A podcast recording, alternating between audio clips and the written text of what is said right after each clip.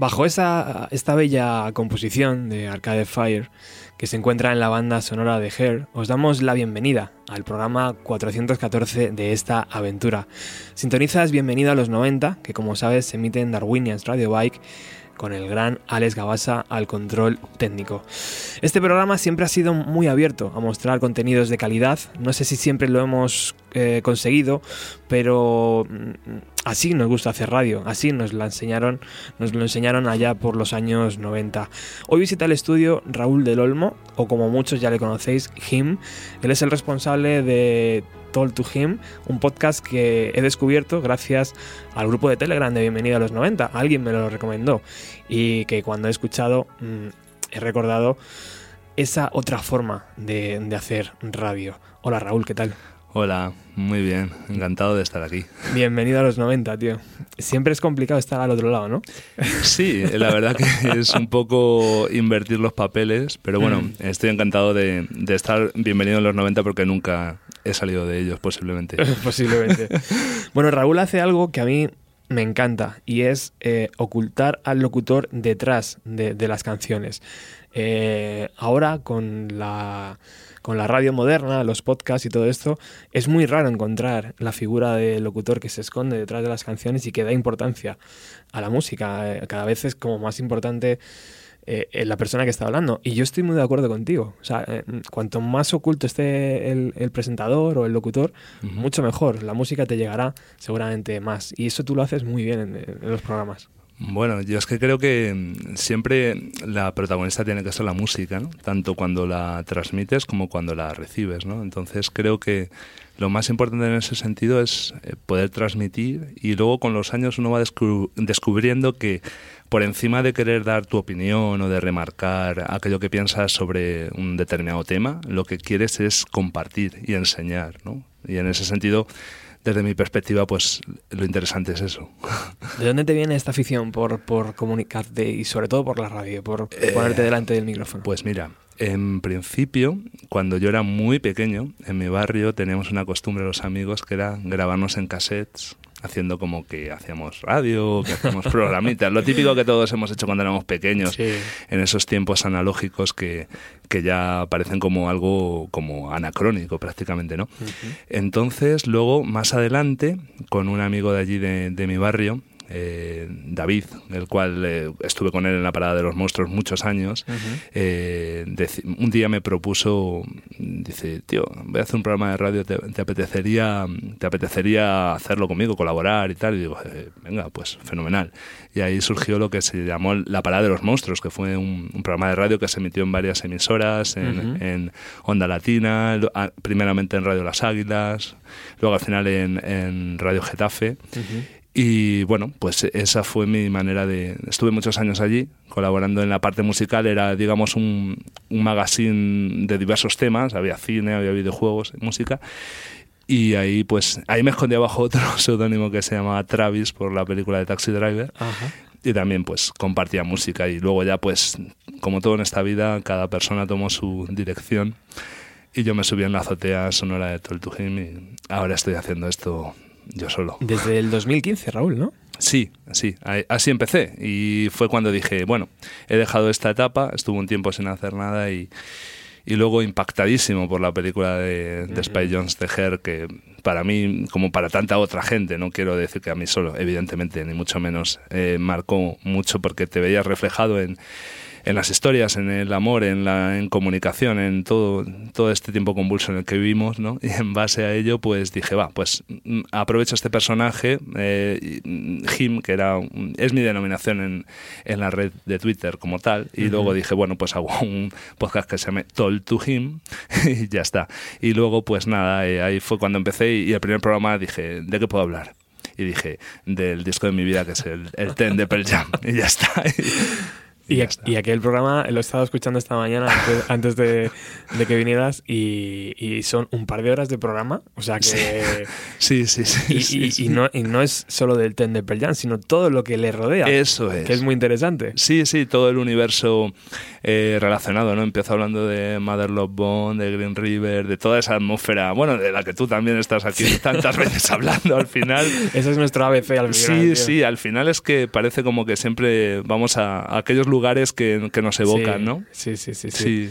Sí. A mí me gusta mucho, eh, eh, primero que no nos conocemos eh, y, y mola mucho conocer a gente y sobre todo cuando, cuando compartes gustos, ¿no? Y compartes Hombre. gustos musicales ya es un placer. Fíjate, dos personas tan diferentes, aproximadamente misma edad, más o menos, año arriba, año abajo, y, y haciendo cada uno la guerra por su lado, tío, ¿sabes? Programas tal, donde, hablando de los 90, tal, no sé qué. Y al final estamos haciendo prácticamente lo mismo. Y, y- y la idea del programa de hoy es un poco aunar fuerzas, ¿no? O sea, decir, Claro. venga, eh, otra radio es posible. Sí, sí, sí. Y, y- y- yo eso lo tengo claro desde el minuto uno, ¿no? Que otra radio es posible. El ejemplo es Told to Him, el ejemplo es Bienvenido a los 90 y tantos programas que hay por ahí, ¿sabes? Claro, claro. Mira, yo además es curioso, Roberto, porque en- yo llegué a tu podcast a través de, de un, un amigo que tengo en Barcelona, un amigo, sobre todo de un amigo mío que escuchó todo tu Gym un poco mandado por tal y luego cuando acababas, pues a lo mejor pues, lo de- típico que te recomiendan otros. Y ¿no? empezó Y a escuchar eh, Bienvenido a los 90 y ya sé que, yo creo que acabó escuchando más el tuyo que el mío. Le dijo, "Va, me quedo aquí a tope, que estos son los 90 y ya yo en cuanto vi ese título y me metí a ver lo que había, digo, "Bueno, vamos a ver. Digo, si es que esta es la Biblia Claro. de donde viene todo y, y afortunadamente, efectivamente, otro tipo de hacer radio y también una manera de reivindicar, sobre todo tú en este caso, una década que parece que, no sé por qué extraños intereses, nunca se reivindica. Siempre son los 80 Ujú. o los 2000 y los 90 han quedado como sepultados, no sé por qué. Parece que ahora más, ¿verdad? Ahora parece que están como más Sí. presentes incluso en los grandes festivales, ¿no? Sí, hombre, claro. Es que al final son los que han dado un puñetazo en la mesa diciendo es que esto es la música de verdad. Aquí Claro. es donde había alma, aquí es donde, donde había sentimiento. Y donde todavía están muchos grupos enteros, ¿no? Que también es Claro. complicado. Claro, claro. Yo creo que solo hay, en en los 90, hay solo dos salidas. O te has quitado de en medio, como tantos por desgracia, Kurt Cobain, Sí. Stanley, Chris Cornell, Scott Weiland. Es que no puede, Wow. Jeff Buckley, es que eh, Shannon Hoon, es que tú empiezas a hacer una, una riel y dices, madre de Dios. Sí. O los grandes supervivientes en plan, pues yo que sé, eh, Nine Inch Nails o Pearl Jam, por ejemplo. Pearl Jam también. Sí, sí, sí. ¿Qué radio escuchabas en los 90, Raúl? Buah, yo un- Sé que 40 principales, pero por ahí hemos pasado todos al final. Sí, pero es que, claro, es que escuchar los 40 principales era escuchar la lista del 40 al 1 eh, Ujú. un sábado y descubrir Nirvana ahí. Exacto. Porque. eh, Era más no- abierto. Exactamente, no sé si era José Antonio Avellano o quién. Yo me acuerdo de escuchar el Smell It and Spirit varias veces en un primer día. Y a los 15 días escuchabas eh, la live de Pearl Jam. Y veías los vídeos en la tele de Canal Plus que los grababas y veías eso. Es y una verdad. tarde veías un vídeo de Alice in Chains, el de Den Bones. Y dices, hostia.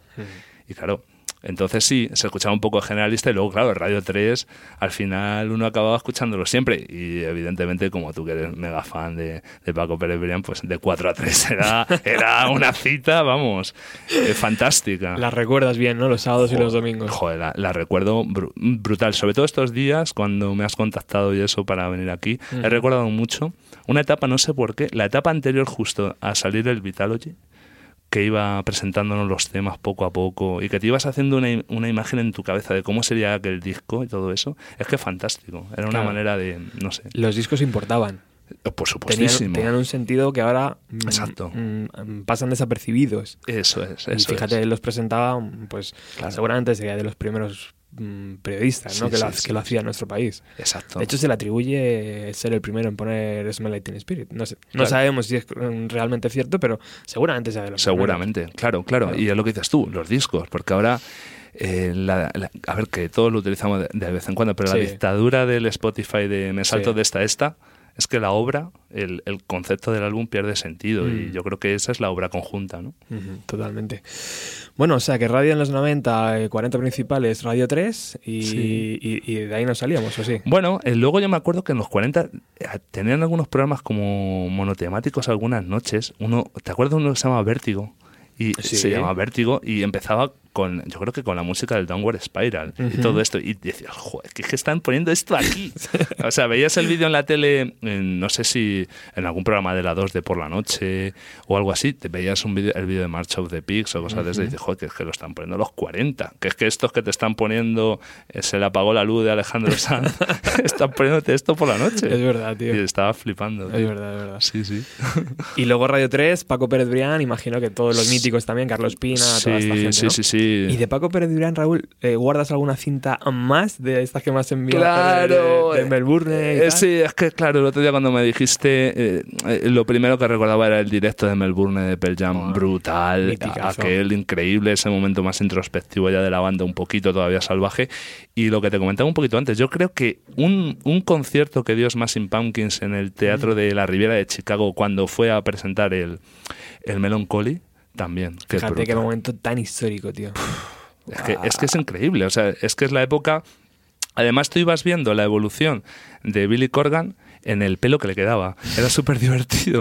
Ese momento, además, el momento, a mí me mola mucho el momento del peinado de, de Valley with Butterfly Wing, cuando se la aplasta ya y dice, me la aplasto y ya de aquí a donde sea. Y ya luego te salía las demás canciones de después y todo, y era flipante todo eso. es que es verdad, es verdad, siempre era así. Decías en tu crónica eh, de, de Mad Cool, que ahora hablaremos del festival, eh, que Pearl Jam eran, son una de tus bandas favoritas y la otra es The Smashing Pumpkins. Sí, efectivamente. Son las dos bandas que marcaron, que marcaron mi vida, yo creo. Y yo siempre decía un poco en mis maneras estas tan chorras, tan cursis, románticas, no sé cómo hablarlas. Yo decía que Pearl Jam para mí representaban lo que era y es más Punk lo que yo quería llegar a ser. Porque para mí Pearl Jam eres como un grupo que lo veía, pues eso, el que mira para abajo, el que en clase está en un rincón y tal. Y es más Punk con esa, ese lirismo hacia el amor y hacia lo que significaba, era como a lo que uno quería, a ese romanticismo exacerbado que quería tender. Qué guay.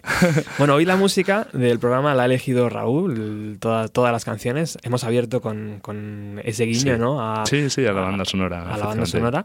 Eh, y continuamos con, pues, con Smashing Pumpkins. Estamos hablando de Smashing Pumpkins. ¿Qué canción va a sonar, Raúl? Pues hombre, va a sonar yo creo que una de las canciones más bonitas del Summer Dream y de las más bellas que es Mayonnaise. Vamos.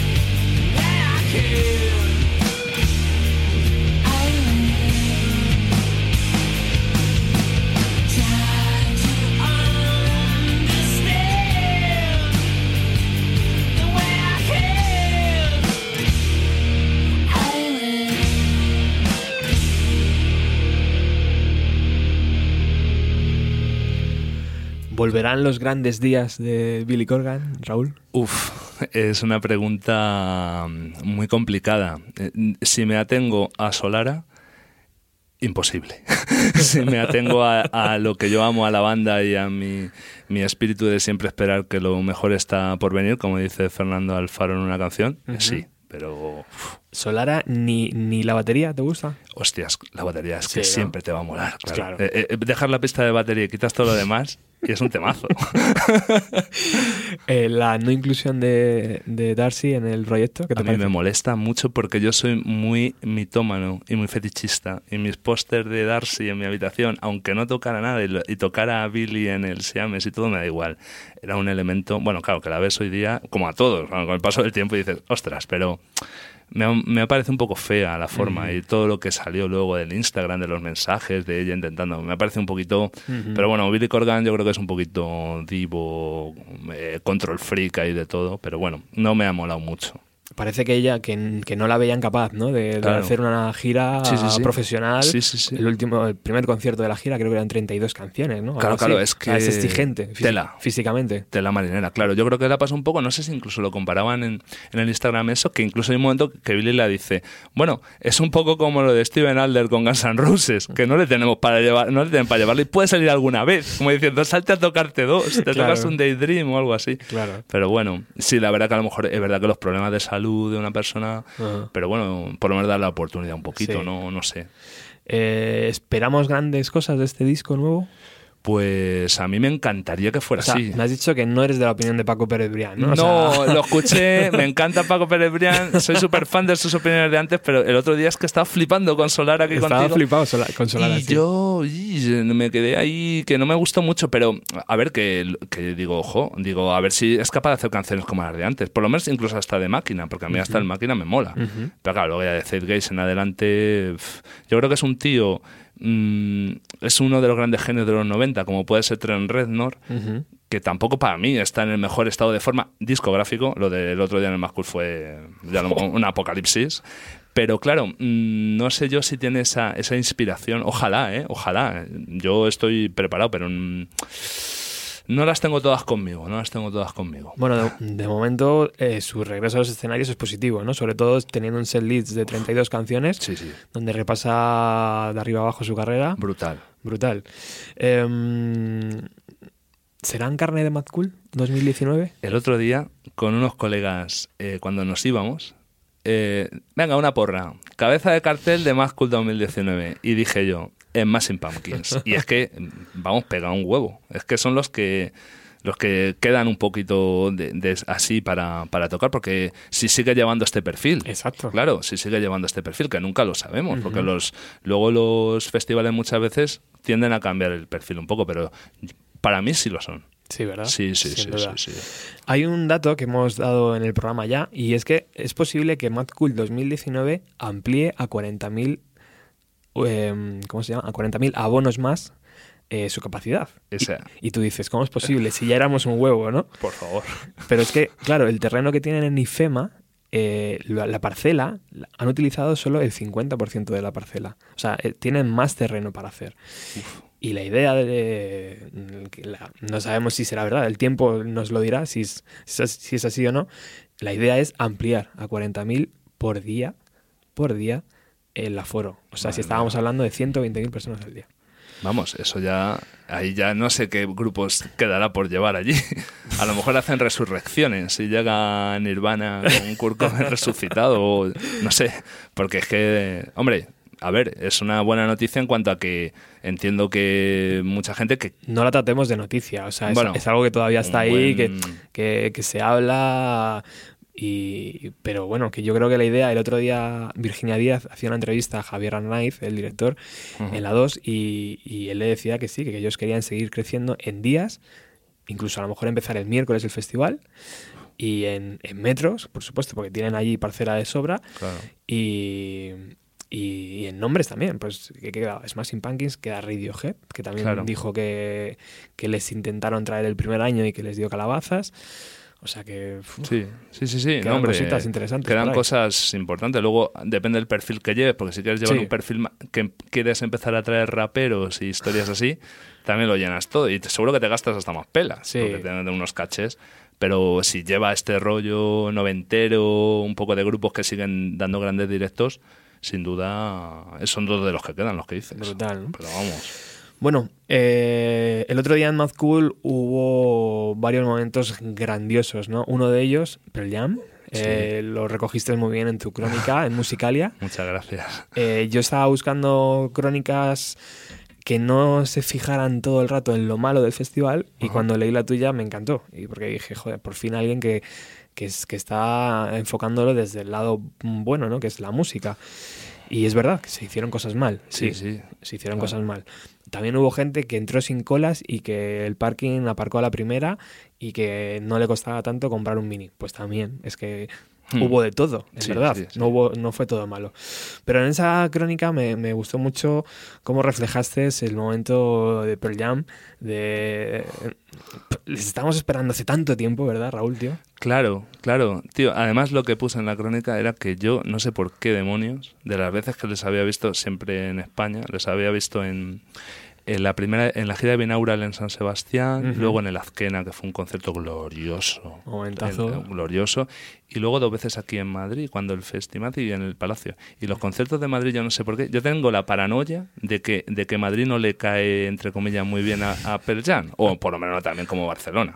Y digo, joverás, otra vez que no va a estar. Y fue un concertazo. No, no, lo dieron todo. ¿eh? Lo dieron todo, o sea, me encantó. Es verdad que si uno va en plan un poco especialito de, ay, que me toquen esta, ¿qué tal? Uno ya se olvida, porque sabe que eso te lo va a dar en un concierto de, de sala o de estadio grande, porque un festival es para tocar las que son. Pero fue un concertazo y la voz muy bien, ¿eh? dentro de lo que se podía esperar un poquito tal genial. Ellos estaban súper comprometidos y sabían que tenían el timing y que tenían que cumplir y iban, a por ello, ¿eh? Sí, sí, sí, sí. Es que, de hecho, es que las canciones así más rápidas, tipo Mind Your Manner, Looking y tal, las atacaban a cuchillo y ¡pum! Y me hago mi speech en castellano de que están locos y sigo. y nada, muy guay. Qué bueno. Bueno, pues vamos a escuchar a Pearl Jam. ¿Qué canción has elegido? Pues mira, de Pearl Jam he elegido una canción que para mí es muy especial y ya que venía invitado a un programa, pues quiero que son una de las más bonitas, de las más difíciles que tocan en directo, que es Thumbing My Way de Rayotat. Vamos.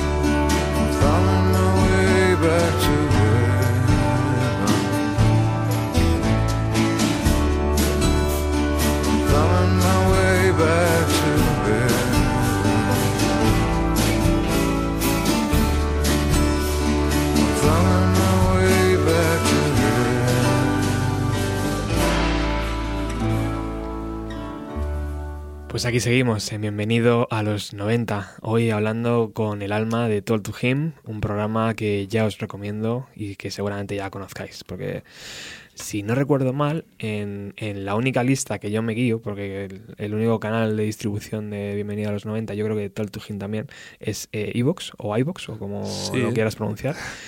Eh, y eh, en el apartado de alternativa, de música alternativa, de música indie, pues yo creo que está en el primero es Virginia Díaz, 180 grados, ¿no? El segundo es Siglo XXI, Radio 3. El tercero es eh, El Sótano, Radio 3. El cuarto creo que es eh, Turbo 3, Radio 3. Y ya quinto y sexto, Bienvenido a los 90 y Told to Him. Y por detrás, Radio 3 y tal. Pues oye, Bien, está ¿no? muy bien. Sí, lo que pasa que yo esas cosas, a ver, me mola, claro, las sigo, pero como tengo una periodicidad mensual, pues claro, el iVoox lo que te pide es, lo que te demanda es que, que saques que saques programas, ¿no? Y entre que entro en mis en mis bucles mentales y lo hago una vez al mes hasta que lo preparo y tal, pero pero es verdad, la verdad que estoy muy contento y bueno, eh, yo qué sé. Eh, que yo creo que también es un poco difícil abrirse un nicho en, en la música Sí. cuando haces podcast, porque si a mí me mola Está la música dicho ya, ¿no? que tú pones, es que me bajo, esa- es que ya tengo ahí la música, me voy al Spotify y tal. Tienes que a- aportar como algo, ¿no? Que te lo permita, porque yo qué sé, los podcasts de cine o los podcasts de historia o de fenómenos paranormales, o pues tienen unas audiencias bestiales. Muy brutales. Es lo que más se lleva ahora mismo, ¿no? Sí, Junto sí, con sí. videojuegos y cosas de esas. brutal, todo eso. Es un pico enorme de brutal. exacto, exacto. Pero bueno, amigos, si quitamos a la gente de Radio 3, que como no es, no es, no es su canal, no sé por qué está en Ivo, o sea, pueden estar perfectamente, pero si quitamos a Radio 3, que son los que realmente están viviendo de, de hacer radio ahora mismo, es, eh, los compañeros de, de Radio 3, o entendemos que por lo menos es así, eh, pues ahí estamos en buena posición. Bien. Sí, guay. O sea, Está súper bien. Es el, es el mejor eh, reflejo, ¿no? De, de tu trabajo, al final. Sí, la verdad que, que, que muy contento en ese sentido, sobre todo porque yo a la hora de plantear eh, los, los podcasts que hago, sé que es una perspectiva como muy personal y no es cuestión de traicionarte o no, ni nada, cosas de esas. Yo no soy ningún paladín de la autenticidad y estas absurdeces, ¿no? Pero sí que es verdad que si a mí me mola la canción que me mola, es que voy a venir y voy a poner del Rayo Taz Thumbing My Way. Es que no voy a venir y te voy a poner a live. Porque Claro. ya las he escuchado 20 veces en el pafeto. Sí, tío. Esa es la historia. Pero es que la desgracia, entre comillas, que yo respeto todos los gustos, es que hay gente que solo quiere escuchar la del Pafeto. Y quiere escuchar el Dude Evolution y el Best of You de Foo Fighters Está- toda su vida. Entonces, claro, ahí ya poco podemos hacer. ¿Cuál es la temática que sigues, Raúl, para escoger eh, tus programas? Pues yo qué sé. Mira, cojo y tengo un Word de- eh, en el que cuando voy en el metro oyendo música o algo se me cruza en una peli o viendo a alguien o tal, y digo, este, este tema. Y lo apunto. Y ya voy apuntando temas. Y lo mismo te hago un, un podcast de la música en Japón sí. que uno, un especial de Black Gays, que música y literatura y mezclo libros con cosas que mola escuchar a la vez y es que es un poco así. Entonces es demasiado heterogéneo, pero digamos que eso es un poco porque nu- nunca he tenido capacidad para centrarme solo en una cosa, lo cual creo que es una de las grandes virtudes que hoy día la gente atribuye, ¿no? La gente se especializa en algo y solo habla de eso, pum, pum, pum, pum. pero yo qué sé, también ahí, así te limitas, ¿no? Entonces mm, me dejo llevar un poco por, por los temas que tengo ahí digo, ah, pues este. me- Y, y yo soy muy friki, o muy freak, no me gusta la palabra friki porque luego fue la, fue la prostitución del término freak. Eh, me gustan mucho las listas, tío. Me molan. Que no tienen ninguna validez, pero me mola. O sea, el, el rollo de quedar con un colega y decir, pero vamos Pero a eso ver. te viene de pequeño ya, ¿eh? Por supuesto. ¿Qué te mola? ¿Qué te mola más? ¿El TEN o el Vitalogy? Y tirarte una- un año diciendo, pues yo prefiero el Vitalogy. Qué o yo prefiero esas listas. O decir, ¿qué tema, qué te mola más? ¿La cara, eh, el Urge Illusion 1 o el 2? Cosas de esas. Entonces me mola hacerme listas. Siempre hago una lista de lo mejor del año, que es una de las cosas que más se descarga la gente Sí. de discos y cosas Sí, de esas. Es verdad, eso funciona. Y me mola mucho. Pero también me lo hago casi como diversión para mí. O llego, me escucho un disco y digo, no, pues este sube dos puestos. Muy bien. Y hago control X, control V y lo subo dos puestos en el Word. Qué bueno, sí, tío. no sé, cosas, al final es como resurgir todas tus aficiones desde que eras niño y seguir manteniéndolas, que al final es lo que pongo un poco en la crítica, que es una frase un poco tal, pero en la, en la crónica de Pearl Jam ponía que era el triunfo de los que dejamos de ser jóvenes para volver a ser niños. Ujú, Exacto. Es un poco Muy bonita esa eh, frase. eh, ese espíritu, sí, esa, eh, la curiosidad ¿no? y el querer, creo que es uno de los motores más bonitos. ¿Y por qué esa periodicidad mensual del podcast? Mm, pues ¿Por temas laborales o por Eh, temas de a, a lo mejor, preparación? o- claro, yo creo que es un poco tema de, a ver, a lo mejor soy más perezoso de lo que debiera, pero también por preparación en cuanto al- a lo que busco poner y yo me cuesta más trabajo saber lo que tengo que poner o qué, qué canción de, de post-rock voy a poner, qué grupo voy a pensar aquí, porque claro, como es, intento que, que no suene la que ya es- conoces mm, para mostrar, para enseñar lo que te decía antes al principio. Ujú. Entonces yo creo que es un poco más la preparación y todo eso. Y luego es un podcast de una duración bastante dura. Son dos horas, mm, intento no pasarme, a veces dos horas y algo. Y yo entiendo que escuchar, escuchar a un tío como yo dando la barrila así, eh, cuidado. Pero vamos, eh, es eso. A veces me he pensado eh, eh, disminuir, la, Ajá. disminuir la duración y hacerlo quincenal. O había incluso pensado hacerlo, hacerlo por, por secciones, pero eso se lleva mucho también. Y ¿Sabes qué te digo? Que si estás cómodo así, tío, sí, y te sale dentro de dos horas, pues... sí, al final es un poco eh, también como lo que haces tú. Tú te mueves por lo que te apetece Sí. y dices, me apetece esto. Exacto. Pum, y ya está. Sí, y es que si ya empezamos con secciones, con tal, Sí. al final eh, cuesta hasta menos y a lo mejor tienes mejores resultados, pero Mm. al final no estás haciendo lo que te mola o lo que quieras que quede ahí para el recuerdo de quien quiera escucharlo o incluso para de, de ti mismo. Dice, mira, hice esto una vez. Y ese primer programa de 2015 del TEM, Sí.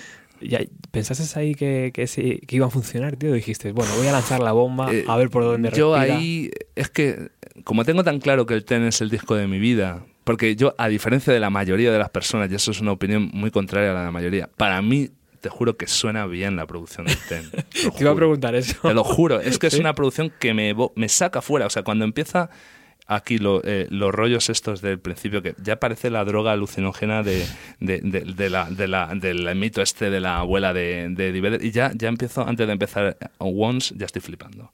Y digo, pues voy a hacer un programa de, de, de mi disco favorito. Mm, por dar, por dar lo que soy en ese sentido. Y luego la verdad que tuvo una aceptación que te cagas.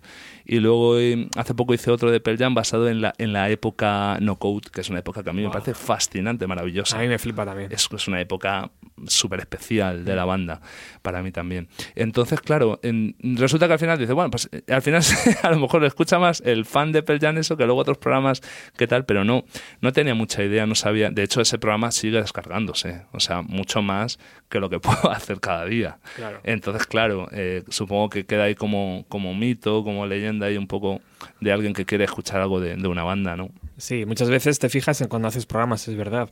Eh, atacas el universo Nirvana, el universo Pearl Jam, el universo Oasis, Smashing Pumpkins, y eso, tío, es un, es un pico hacia arriba de descargas. Ya ves. Ah, eh, ah, pones discos de Truly, de bandas, yo que sé, de Seattle y tal, que son menos conocidas, pero que tienen miembros de Soundgarden Sí. y tal. Y la gente como que no como que pasa de ello, no se lo Sí. descarga, se lo descarga el, el más mm, el que está puesto a lo mejor, Claro. pero los otros pasan un poco, ¿no? Es como Claro.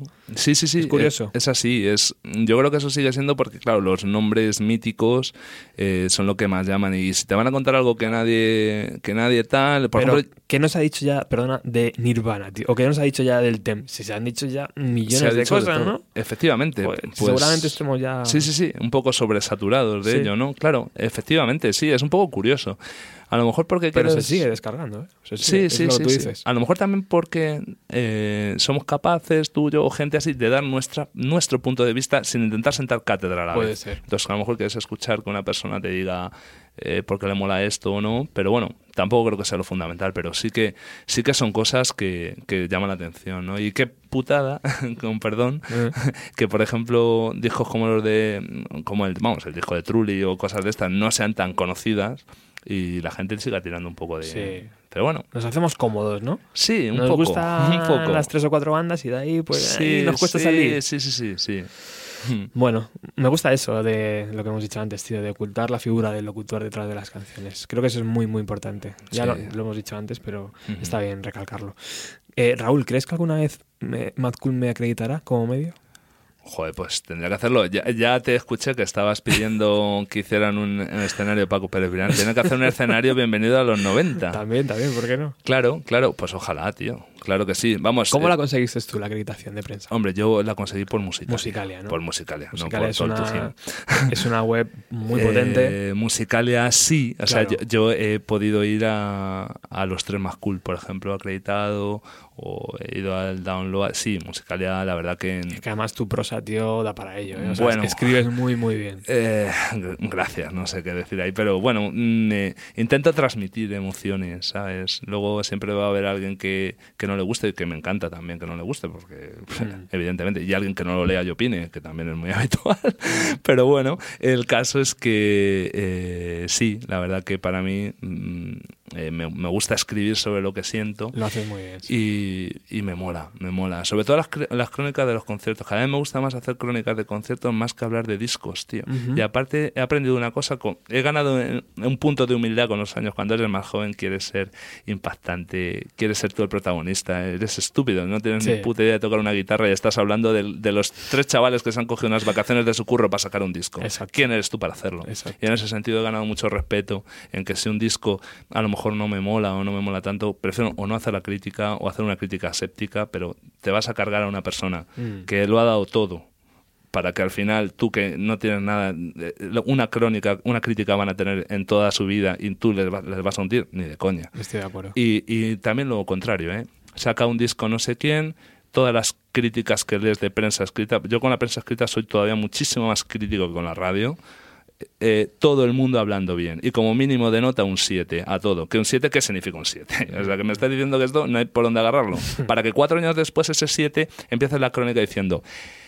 El, el disco nefasto anterior de hace cuatro años, pero tiene que poner, al cual le puse un 7 porque no tuve cojones a ponerle un 0, por lo que me pudiera decir la distribuidora o la, o la discográfica. Sí. Es que esa es la historia. tío. Sí, sí, Entonces al final es, es, es todo una, un- yo qué sé, tío, una, como una especie de, de, de- mentira latente. Y de ahí viene mi pregunta, de cuándo conseguir la acreditación, porque Claro. yo creo, tío, que... A ver, esto también es como quererse a alguien y no, y no soy nadie, es verdad. Ajá. Pero creo que hemos sido eh, críticos con Mad Cool. Sí. Que hemos dicho las cosas que estaban mal. Eh, que hemos estado dando la barra con Pearl Jam, de que iban a venir, de que ya estaban firmados, de que les ha costado un millón y pico de dólares. O sea, todo esto lo hemos dicho muchas veces. Ujú. Y, y yo creo que, tío, que el otro día, eh, sin ir más lejos, en el especial de Pearl Jam en España, eh, entró una persona y empezó a dar su opinión sobre los actuales gerentes de Mad Cool.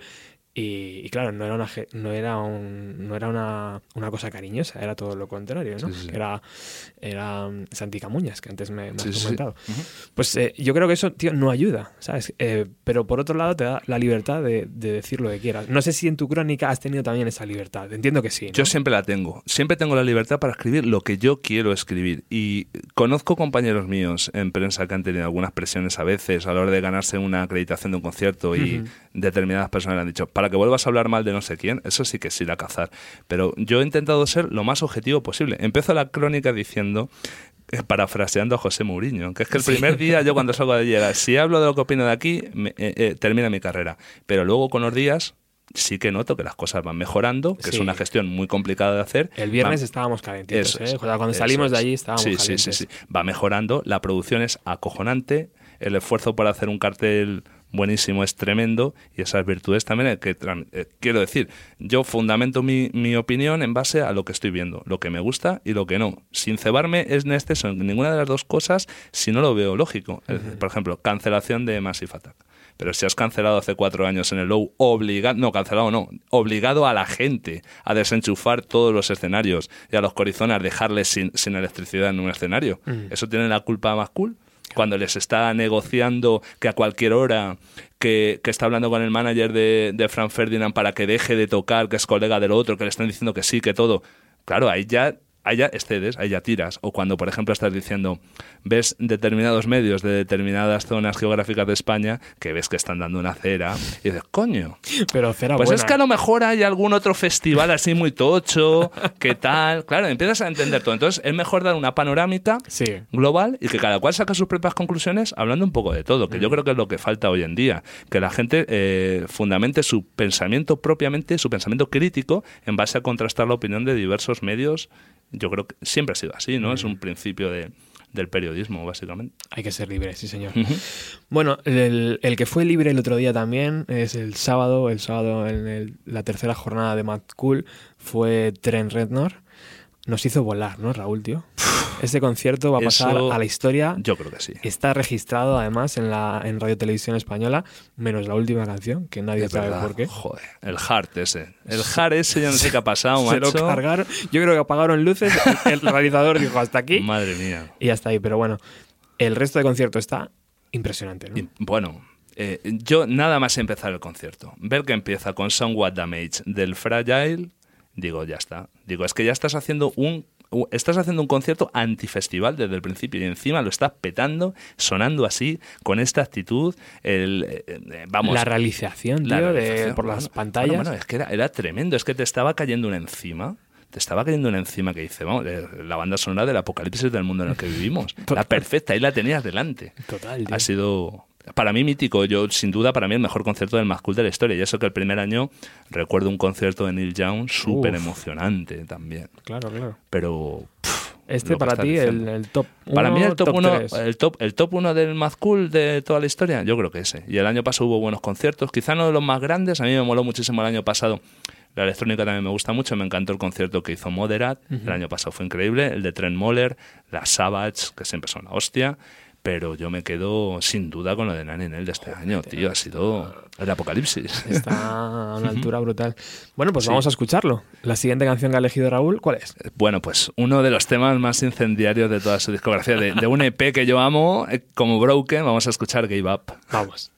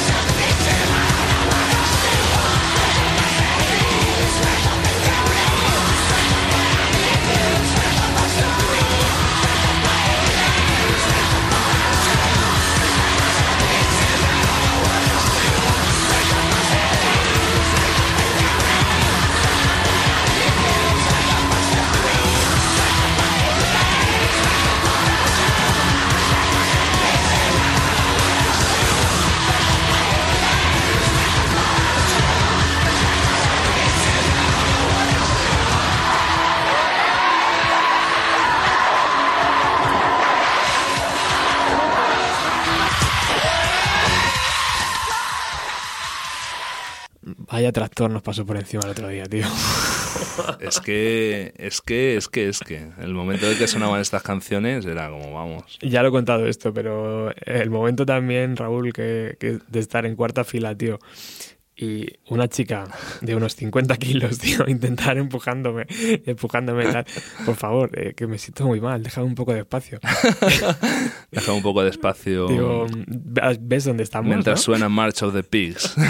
Sí, claro. Con, no sé cuántos, cuánta gente habría ahí, 40.000 o... Uf, habría mogollón. Claro, estaba, estaba casi todo el mundo, porque yo me acuerdo que me, me, di, me di un palizón corriendo para llegar cuando acabó de Pech, que me molan mucho. Digo, digo, es que me lo pierdo, me cago en la leche, no sé qué, me lo pierdo. Conseguí entrar Y en la que zonita estabais esta. que está al lado. Eso es, en la zonita de prensa, que no, me tenía que haber puesto en tu lado, tío. Que donde se armó la de Dios, que me dijeron unos sí. colegas que hubo un pogo. Bueno, ya ves. Que es que los pogos, te tienes que ir con los. Tienes que seguir ahí en las batallas. Pues, ¿y, y qué hacía esta chica de 50 kilos?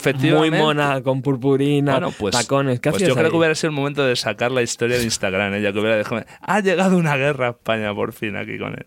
Pero claro, es que yo qué sé, tío. Es, es lo que dices tú, que la gente a veces no entiende que muchos conciertos suponen eso. En el de Queens of the Stone se armó también un poco Sí. guapo. Ahí sí que tocó un poco más en la, en la parte que estaba también con un amigo de, de, de- de prensa y demás y VIP. Y ahí sí que se montó un poco más. Pero claro, la gente te mira como diciendo, oye, que he pagado 400 pavos aquí, que estoy con mi copa de balón y no se tiene que caer ni una gota de gin tonic mientras está sonando No One Knows. ¿Qué te pareció la, la, la acción de Jones Home? Yo la he criticado. Buenísima. ¿eh? Bueno, si te cuento cómo me pilla a mí, a mí me han criticado que yo no comento esa acción o que paso de puntillas en la crítica de musical, la de entrar. Es que, eh, te lo cuento a, a raíz de mi, de mi esta, porque es curiosa. En ese momento yo estoy dentro de esa zona VIP y de prensa. Entonces yo en ese momento justo que del concierto, que ya han tocado la del Son for the Deaf, tengo muchas ganas de, de pillar ese momento devocional de Depeche. Digo, pues me voy a, voy a ver un poquito lejos eso. Me acerco hacia la puerta que está llena de gente intentando entrar eso, como en un anime gigante y todos así contra, la, contra el este, y yo intento salir. Entonces no me abren. Digo. Que tengo que salir, que tengo que salir. Que no, que no puede salir. Digo, pero que me tengo que ir de aquí. Y me tuve que ir por detrás de, lo, de, lo- de los, de los, del backstage y saltar los por, camiones por los camiones y para para salir. Y claro, es lo que dices tú. eh, fue un poco es un poco, eh, yo qué sé, o sea, abres ahí a ver lo que se puede armar y lo que no, pero vas un poco de rebelde, Mm. estás en un poco en un plan, el rollo que lleva ahora de canalla, Sí. con- después de lo de la patada a la, a la fotógrafa aquella, que yo Ujú. tenía una teoría, tú fíjate qué fantasía, ¿eh? Que ver, a puede ver. ser- estar totalmente equivocada. Como llevaba esas, esas luces que se movían y las Sí, daba patadas, sí. yo creo que eso era una ironía Pues de lo ser. que hizo en su momento. Puede ser. Y no sé, pero sí que fue un poco un poquito Peligroso. imprudente, claro. Fue peligroso porque a mí me pilló justo al otro lado, en la entrada de la zona VIP, pero fuera, o sea, no estaba dentro de la zona VIP. Vaya. La gente, tío, no veas, o sea, saltándome por encima. Claro, claro, Como diciendo, dijo- venga, vamos, vamos. Sí, sí, sí. Era imposible, tío. O sea, era un momento de tensión innecesaria, que sí que. Es verdad que la zona VIP no estaba llena, es verdad. Sí, sí, sí. Y yo creo que no se llenó en casi ningún concierto. También es verdad, que lo hemos dicho en el programa ya, que los VIPs estaban en su zona alta, en la Claro. zona de. Esta zona que estaba ahí a la derecha del escenario, con su. Sí, sí. Y si esa gente quería entrar en la zona VIP del escenario, no entraban tampoco todos, porque VIPs había un montón, tío. Claro, O claro, sea, claro. Estaban ahí, no sé si tú los veías. ¿Sabes Sí, en qué parte te digo, no? En la parte Eh, sí, alta. arriba ahí que sí. con eh, sus carpas con- y tal. Sí, eso es. Pues ellos podían bajar a la zona Claro. VIP del escenario. Sí. O sea que mm, si no bajaron es porque no querían, pero Claro. a ver, el espacio debe- debía estar acotado. Y yo creo que era el 50%. 50% zona VIP Sí. de las primeras filas ¿no? Y 50% zona normal. Yo, mm, a mí no me gustó el gesto de Just Home. eh, porque mm, me puteó, porque hubo un momento de empujes de, y, y no te creas que es un agradable, ¿no? Claro, cuando, es hay tanta gente. Estamos hablando de un lugar muy con una conglomeración de personas muy importante y yo creo que lo que, vamos, siempre se hace, pero es eso, o sea, entra gente VIP, que no quiere entrar más VIP, Abres. abro y que entre la peña, eso también, y lo lleno, porque también eh, yo entiendo que un grupo Sí. de esas dimensiones, ver que hay una, una calva ahí de, de, Sí. de terreno sin nadie mientras estás ahí... Pero bueno, eh, desde luego sí que fue un poco imprudente. Varias pero- bandas se quejaron, ¿eh? Alex Capranos en También. Twitter también, Sí, también sí, ha sí. puesto algo. Claro, claro, Bueno, claro. sí. Es que es eso. Deja entrar a la gente y, Sí. y la y bueno, pues llenas porque seguro que hay mucho fan que no se puede permitir a lo mejor una entrada en- de gran precio y quiere estar ahí delante. Sí, sin duda, sin duda. Pero bueno, seguramente en 2019 vuelva a pasar. La zona VIP estará. Claro. Seguramente, Es que está ya en todos, ¿no? es que En todos, al final, eh, vas ahí y yo voy, claro, como, como redactor, que, que- que la gente me hace una gracia. El otro día me, me comentaba un lector, dice, bueno, vosotros que tenéis los privilegios, ¿qué privilegios tengo yo? Ver un concierto desde delante para poder hacer una crónica. Exacto. A mí no me dan copas de balón, ni me puedo subir ahí. Ahí me dan una patada de ahí si subo ahí. Dicen, ¿qué está esta termita aquí? ¿Qué hace?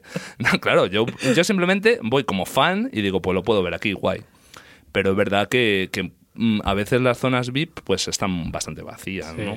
Pero bueno, Sí. es, es algo como que se ha puesto esa tónica de moda y, y lo que me joroba también, Roberto, es que en, en los en los conciertos ya de bandas como tales a veces también hay zona. Eso sí que ya, Ya. me gusta todavía menos. Que Eso sí un, que gru- un menos. grupo de por sí Sí.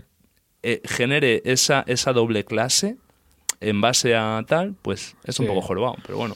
Ese momento de Queens of the Stone Age mola mucho porque cuando se está haciendo el solo eh, de batería, Ujú. está Josh Home como agarrado a una de esas eh, lámparas que se mueven y yo creo que ahí mascó todo, tío, porque el solo duró como va- varios minutos y empezó a ver aquello, tío, y yo creo que se empezó a encabronar Sí, sí, sí. y empezó a decir, venga, hay seguridad, abrir, que hoy trabajáis para mí, bueno, todo eso que dijo sí, sí, sí. Y al final, bueno, el gesto est- estuvo bien, ¿eh? pero a mí no me moló, porque imagínate que alguien, por lo que sea, Claro, es- es está ahí aplastado. Te la estás jugando un poquito. Y Y, bueno, y luego además que lo curioso del caso es que va a quedar inmortalizado para siempre, ser uno Sí. de los de los conciertos que fueron programados por Radio Sí, Televisión. sí, sí, sí. O sea que ¿Qué te pareció, por cierto, ese gesto? Bien, ¿no? Parece que es, un, que es un algo, que es que, que por fin vamos a tener algo más, ¿no? guay, guay, tío. O sea, es que Es un paso.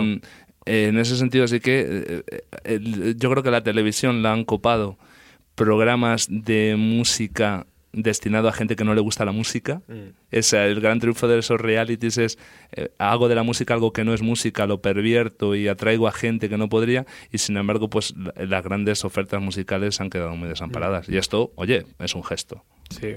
¿Crees que Radio 3 será la emisora oficial de Mad Cool 2019? Eso, eso parece, ¿no? Parece, También ¿no? lo comentasteis el otro día aquí, creo, con Claro. esos anuncios que... Claro. Ya pues, pa- parece que han limado Sería súper guay, ¿eh? Porque... No es lógico que uno de los mayores festivales de España- Claro, claro, sería súper guay. Yo que sé, todo lo que sea difundir Claro, la música es guay. Bueno, estamos llegando al final del programa. Hmm. Eh, cuéntanos, Raúl, ¿qué tienes eh, en mente para los próximos Toll to Him? Bueno, pues mira, eh, sin, sin poner mucho spoiler, porque no me gusta spoilear, Vale, vale. pero en verano lo que siempre hago en agosto es una... Emitir eh, conciertos de Melbourne, no. No, estaría guay, estaría guay.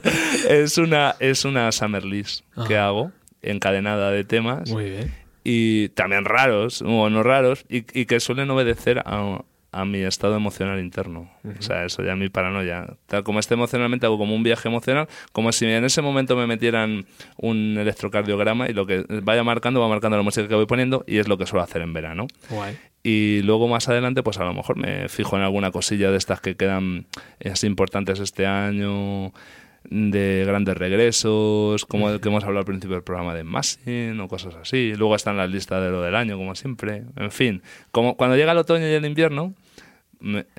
me, pongo más triste porque soy un ser humano demasiado simple o, o instintivo y entonces suelen ser programas de un corte más, eh, más emotivo y cuando es más el verano pues pones Stoner, pones a, a The Grohl, pones esas cosas yo qué sé, es todo lo comercial que sé ser Qué guay, tío. Bueno, pues muchísima suerte y primero muchísimas gracias por haber venido esta tarde a, a Bienvenido a los 90, a Darwinians. Eh, es tu casa. Eh, Pues- ya, ya has visto las instalaciones. Estoy súper agradecido y súper contento Roberto de que me hayáis invitado aquí a Bienvenido a los 90, me he sentido súper a gusto y a mí estas cosas pues me ilusionan ¿Crees que otra radio es posible, tío? O sea, Yo creo a que partir sí. de ahora que nos conocemos. Claro, claro, claro, por supuesto. Eh, yo creo que hay mucha gente que está deseando eh, escuchar este tipo de cosas y por desgracia a lo mejor no tienen la capacidad de llegar a conocerlas también.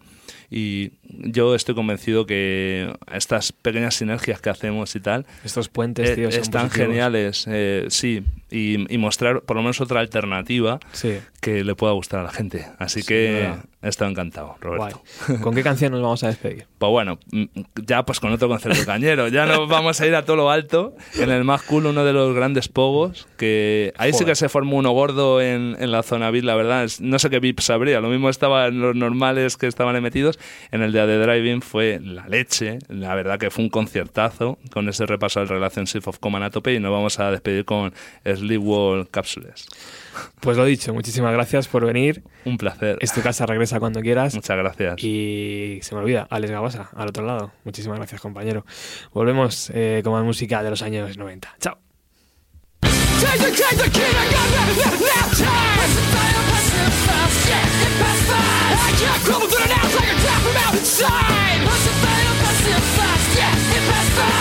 Shine a light fuck, fuck, fuck, fuck,